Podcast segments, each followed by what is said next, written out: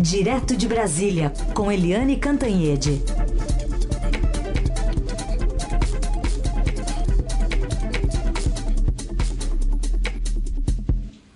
Oi, Eliane, bom dia. Bom dia, Carolina. Bom dia, Emanuel. E bom dia, ouvintes. Bom dia, Eliane. A gente começa aqui com a votação na Câmara dos Deputados. Derrubou a decisão do Senado. A gente pode classificar isso como uma vitória do governo ou não é tanto assim? Não é uma goleada, hein, Eliane? Olha, na verdade, o que aconteceu foi uma grande encenação para preparar o, o, a sensação de vitória do governo. Foi tudo uma, uma encenação para dizer: olha, o, o, Bolsonaro teve uma grande vitória. Como é que foi isso? Primeiro, a gente começa lá atrás, quando foi é, votada a lei, a própria lei o governo, via Paulo Guedes, tinha decidido uh, fazer uma, um auxílio de 60 bilhões de reais para estados e municípios por causa da quebradeira da economia, no caso da pandemia, enfim. Uh, e tinha uma contrapartida. Olha, o governo ajuda os estados e municípios, mas eles não podem usar esse dinheiro para aumentar funcionário.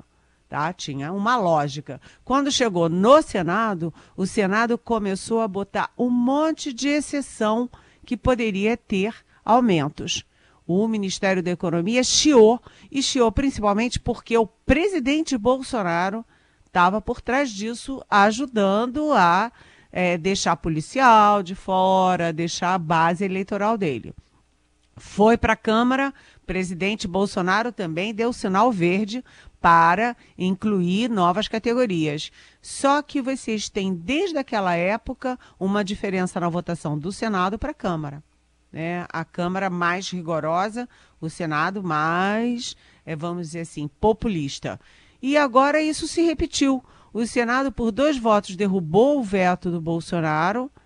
E aí todo mundo, ai, a Câmara.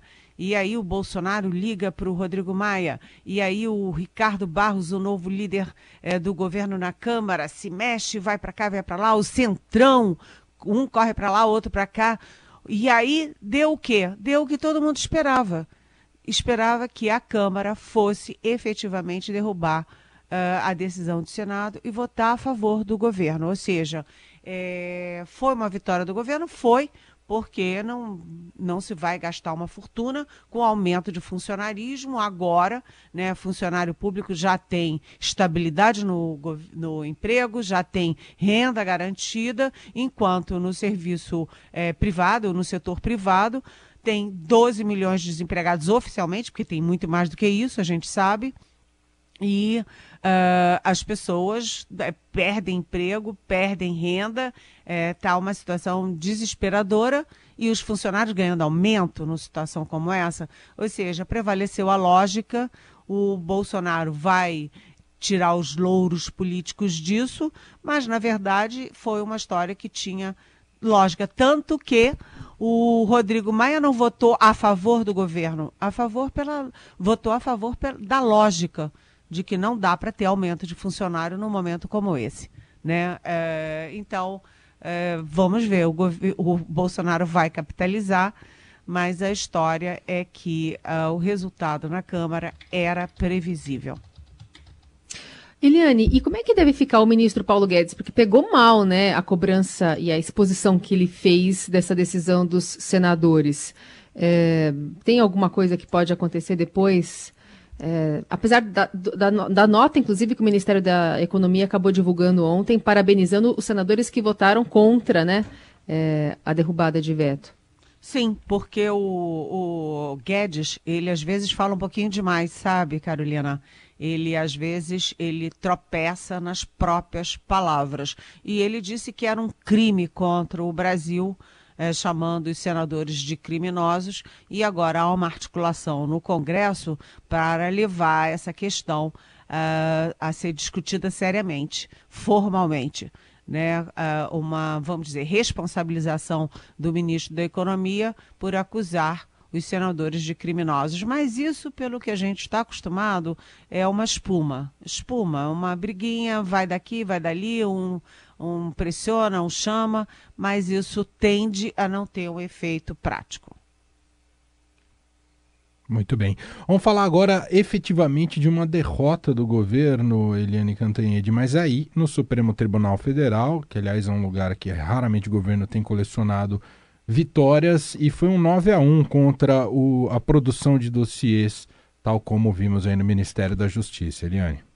É, foi 9 a 1 porque o ministro Marco Aurélio Mello é, que é sempre que sempre vai na contramão, né? Quando você vê 9 a 1 ou 10 a 1, você já diz: "Ah, foi o Marco Aurélio", né? Todo mundo já tem certeza.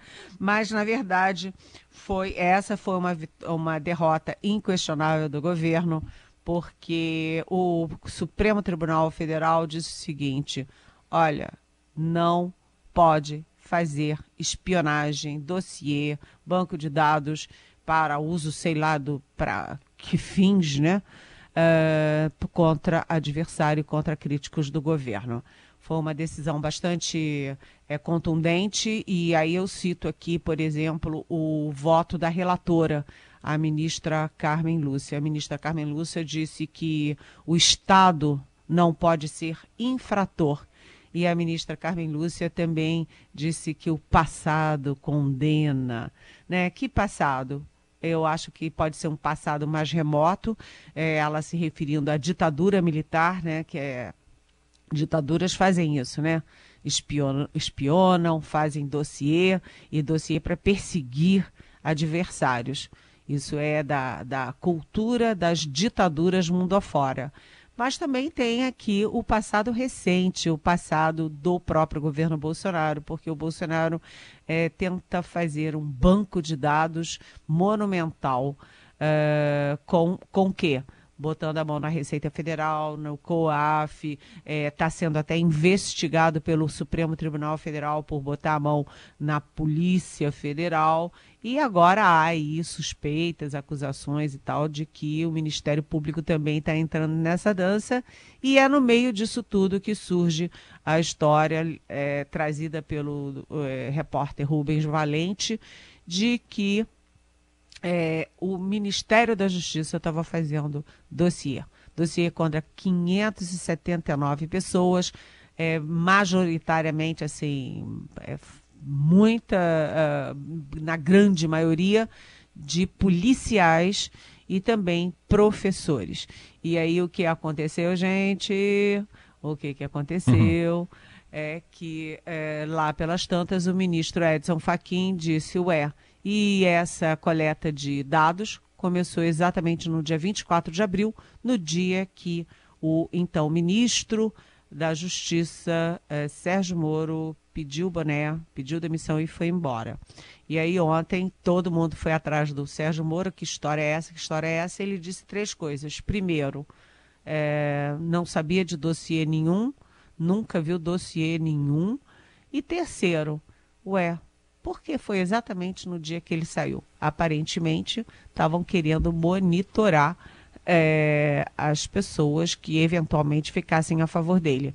Agora, outra coisa que o Sérgio Moro também diz é que são dois dossiês um que começou naquele dia 24 e o outro que começou em junho, que é esse que tem as 579 pessoas. Não ficou bonito para o governo e muito menos ficou bonito para o ministro eh, da Justiça, o André Mendonça, que é candidato a uma vaga no Supremo Tribunal Federal. Vamos combinar, gente? Aqui, Carolina, Emanuel, ouvintes. Só entre nós, hein? Só entre nós aqui em família, hein? Porque eu não suporto fofoca. Heisen é que gosta de fofoca, né, Carolina? Verdade. Ele, ele tá de férias atualizando algumas. Pois é, o Heisen adora uma fofoca.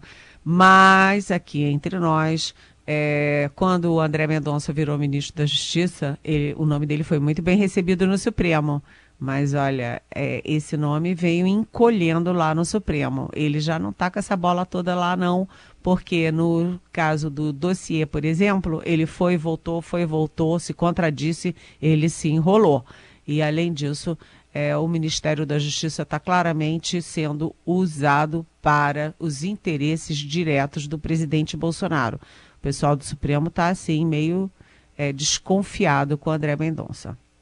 o ex-conselheiro de Donald Trump na Casa Branca e um dos maiores gurus né, da direita atual, inclusive tendo prestado consultoria informal ao filho do presidente Eduardo Bolsonaro e apoiado a campanha do presidente Bolsonaro, Steve Bannon foi preso sob acusação de fraude. O motivo seria a arrecadação de dinheiro para construir um muro na fronteira com o México, mas os acusados, né, ele e o outro empresário, teriam usado os recursos para uso pessoal. E foi preso, né, Eliane, dentro de uma lancha de luxo, um iate, enfim, todo bronzeado, enfim.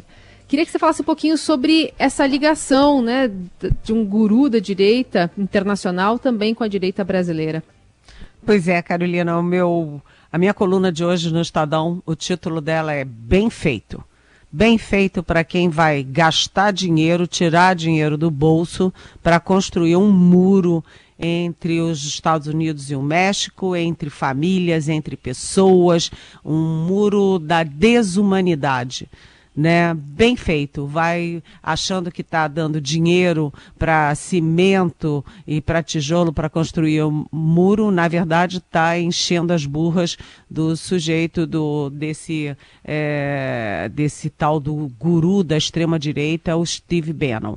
O Steve Bannon ele foi estrategista da campanha do, do Donald Trump, depois foi o principal conselheiro do Trump na Casa Branca, mas em sete meses ele nem o Trump aguentou ele.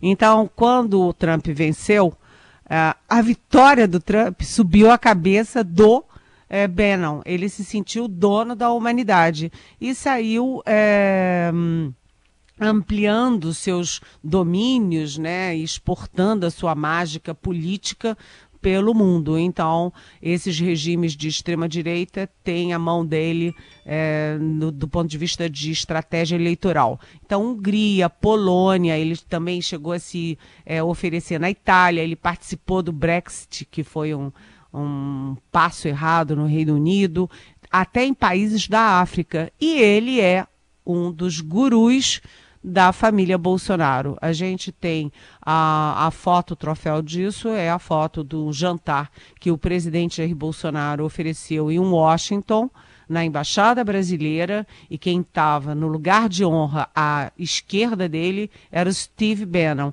e à direita dele o Olavo de Carvalho, ou seja, o guru internacional, o guru tupiniquim, é, no mesmo jantar. E, aí é que tá. O, o mais encantado com ele é, é o Eduardo Bolsonaro, né? O Eduardo Bolsonaro, deputado federal, filho do presidente e que quase, quase, imagina, foi embaixador em Washington porque fritava muito bem hambúrguer lá nos Estados Unidos e tal. Mas o Senado disse para o presidente: olha, presidente, desculpa, mas não vai colar. Então, o presidente desistiu da ideia, mas o, o, Eduardo Bolsonaro, em dezembro de 2018, ou seja, logo depois da vitória do pai no Brasil, estava em Foz do, em Foz do Iguaçu é, para a criação, inauguração da primeira cúpula conservadora das Américas. Eles tanto criticam o Foro de São Paulo, que é a articulação da esquerda no continente, mas estavam articulando a extrema-direita no continente. E quem que estava por trás disso? Steve Bannon.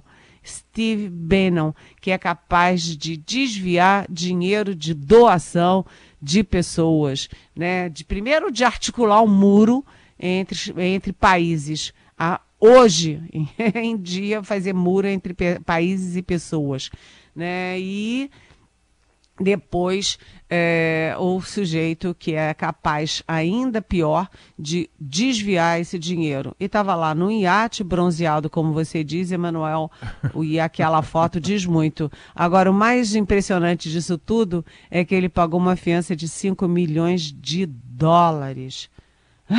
é, dá uns 25 milhões de reais, né? É, mais até. Uh, imagina, olha, paga aí uma fiança, tá? Toma aqui, 25 milhões de reais. Será que foi em dinheiro vivo, hein? Eu sei o seguinte, que é, é, a direita, a extrema-direita brasileira não está conseguindo, perdeu o guru, tá o outro guru lá, aquele dos palavrões lá da Virgínia, tá quieto.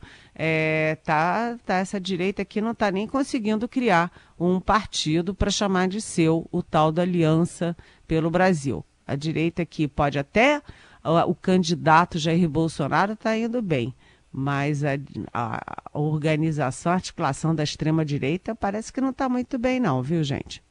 Bom, outra figura dessa direita brasileira, também filho do presidente, Flávio Bolsonaro. Não sei se ele terá o destino do Steve Bannon, mas que o cerco está fechando sobre ele está, hein, Eliane? Pois é, ontem aquela, o Jornal Nacional e Globo, o Globo News em pauta é, deram uma informação que é muito, vamos dizer assim, muito contundente, porque nas investigações sobre rachadinhas, sobre lavagem de dinheiro, sobre organização criminosa, é, descobriram que a loja de chocolate do Flávio Bolsonaro fez simplesmente 1.512 depósitos em dinheiro entre é, 2015 e 2018. 18. Em três anos, 1.512 depósitos em dinheiro e, e, com o seguinte detalhe, eram valores é, fechados, R$ 1.500, R$ 2.000, 3 mil reais, sempre abaixo do valor que poderia ser detectado pelos órgãos de movimentação, que detectam movimentações financeiras atípicas. E por coincidência ou não, a grande maioria feita aí em depósito, esse, em dinheiro vivo, é, em quantias é, redondas, na, na, imagina, na agência bancária da Alerj. Ou seja, o que indica que o dinheiro saía, o primeiro, é, os, os, gabinetes dos Bolsonaros contratavam funcionários fantasmas que repassavam a maior parte do dinheiro para o próprio é, Fabrício Queiroz, que repassava o dinheiro para a loja de chocolate e da loja de chocolate saía de novo para o Flávio Bolsonaro. Essa, essa descoberta é de uma gravidade enorme e aprofunda muito as desconfianças e, como você disse, Emanuel, o cerco contra Flávio Bolsonaro, filho do presidente da República. Eliane, assunto para a gente tratar aqui ainda é uma pauta trazida pela Paula Jordan, do Rio de Janeiro. A nossa ouvinte pergunta se, diante de, toda a articulação do presidente, escancarando essa interferência para proteger a família, se há uma forma de barrar a indicação dele para a indicação no Supremo Tribunal Federal, a primeira acontece ainda esse ano. Não entendi. A indicação ao Supremo? Do, é, indicação de um nome ao Supremo. Ela, ah, é, indicação de um nome se, para ser é, ministro do Supremo. Entendi, entendi. Exatamente. Olha, Paula, é, isso não está no horizonte. Eu nunca ouvi falar nessa possibilidade de barrar uma indicação do presidente, até porque é constitucional que o presidente da República é, indique nomes para o Supremo. É, nunca ouvi essa hipótese, não acho que isso seja possível, mas vamos dizer que tudo isso vai tendo um efeito, um efeito moral, um efeito de opinião pública, um efeito político na investigação que corre no Supremo contra o presidente da República, depois que o ministro dele da Justiça, o Sérgio Moro, que é o ícone da Lava Jato, é, acusou publicamente o presidente de interferência política na Polícia Federal e principalmente na Superintendência da Polícia Federal no Rio de Janeiro, onde o filho dele está sendo investigado, onde o uh, Fabrício Queiroz está preso, onde a mulher do Fabrício Queiroz, a Márcia Guiar, também está uh, presa. Enfim, é, tudo leva a crer, tudo o, o que se de, é, depreende disso é de que o presidente mexe nos órgãos de investigação para proteger a própria família, portanto, por interesse pessoal. Mas implicação na indicação do novo dos dois novos, né? Porque tem um ministro do Supremo esse ano e tem um outro no ano que vem ainda no governo Bolsonaro. Não, nunca ouvi falar, Paula. Muito bem, com essa resposta, nossa querida ouvinte que acompanha aqui a programação da Rádio Dourado, a gente fecha com a Eliane Cantanhede a semana, né? E o dia de hoje. A Eliane está de volta segunda-feira aqui com a gente ao vivo, diretamente de Brasília. Só tenho a desejar. Eu não sei, tá, tá fazendo frio em Brasília ou só aqui, ô Eliane? Não, tá fazendo frio no sul e parece que vai eh, pelo país inteiro, mas pula Brasília, porque aqui tá quente. A quente é quente na política, quente na economia, quente na pandemia, porque o Distrito Federal é um do, uma das unidades da federação onde ainda continua crescendo o número de mortos, mas quente também, literalmente. Está um calor danado. Para vocês terem ideia, eu tô aqui de bermuda e sandalinha. Gente, eu tô muito que encapotada hoje. É, hoje tá, tá puxado, aqui tá puxado. Quanto é que tá aí em São Paulo? Agora, não sei se você tem aí, mas tá... tá... Tenho, tá 11 graus, 11. sensação de 9. Nossa, tá muito Puxa, gelado. aqui hoje a gente vai chegar a 32 graus.